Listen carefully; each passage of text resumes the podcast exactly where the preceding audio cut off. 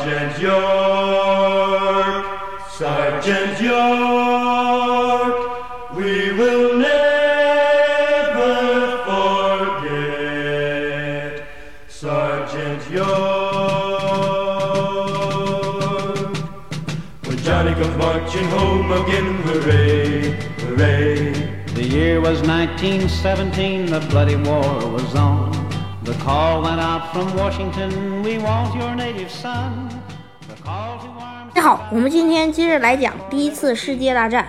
我们今天要讲的是一个美国的枪战英雄，他的名字啊叫伊约克中士，一战中战绩最强的一个士兵。他在一战中单兵战绩属于美国乃至是整个协约国军中最好的一个枪王。他为什么那么出名呢？因为他参加了那场著名的战役，以一己之力俘获了德军将近一个连的兵力，而德军也因此而闻风丧胆。话说这件事啊，爆发于一九一八年。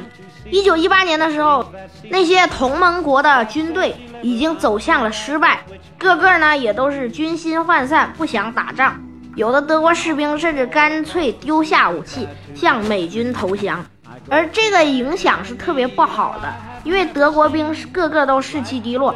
而约克中士在这个时候和他的一个加强班的战友一起呢，去到德国腹地执行任务。可是没想到，在半路的时候遭到了德军的突击，美军呢当即被打了个正着。不过很快呢做出反击，约克中士趴在草丛中看见了德国机枪手的影子，几枪下去将其击毙，而其他战友也打退了众多敌人的进攻，德军损失惨重。就在这个时候，一个德国军官向约克中士走来，他并不是来进攻的，他说：“我们已经不行了。”我们要向你们投降。约克中士一听还有这好事，于是就爽快地答应了那个德国军官。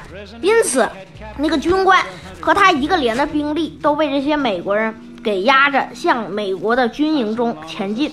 而没想到在路中遭遇了一支德军小队的突击，而这些战俘啊，有的跑了，有的趴下了，而美军也有六个人被打死打伤。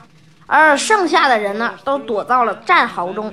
约克中士看见了，有一个德国军官愤怒地向他走来。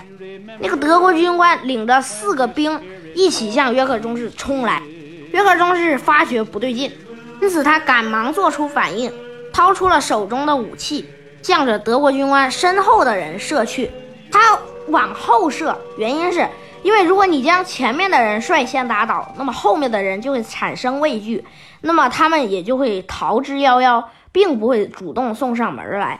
而如果你将后面的敌人打退，那前面的人不知道，还会一无既往的前进。因此，约克中士基本上是一枪一个，弹无虚发，基本上将所有的德国人都给击毙了。而剩下的人基本上也是死的死，伤的伤，最后呢也不得不投降了。约克中士在抓到他们的时候啊，心里特别高兴，可是却发现这些德国人有的人就是手里攥着机枪，让他放下他不放，最后呢一枪击毙。因为机枪是一种杀伤力很大的武器，如果那个德国人不放下机枪，那么肯定有危险。而另一个德国人攥起了一颗手榴弹，时刻呢想引爆它，约克中士也将其击毙。因为手榴弹也是杀伤力特别大的武器，而剩下的德国人一看约克中士这么厉害，因此都乖乖投降服从了。而约克中士压着这些人，快速的向美国的军营中挺进。约克中士的上级啊，以为他们都阵亡了，甚至都想为他们吊丧。我没想到约克回来了，这个令上级特别高兴。他甚至说：“听说你俘虏了一个师的兵力。”他说没有那么多啦，也就一个连，一个连也才一百多人嘛。但是一个人能打退一百多人的进攻，这个也是在战争史上特别罕见的一次了。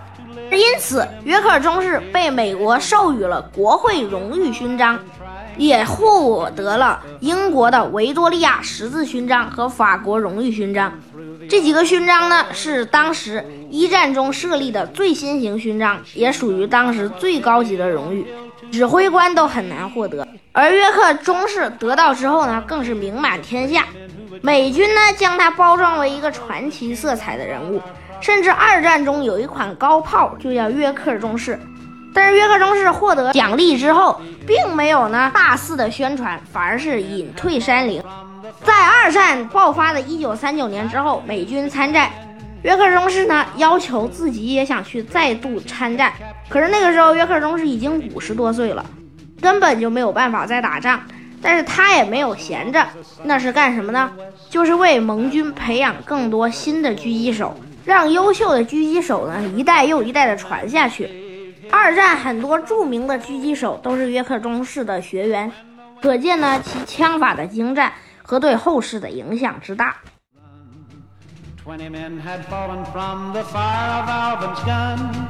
Back to his battalion, his mission now was through.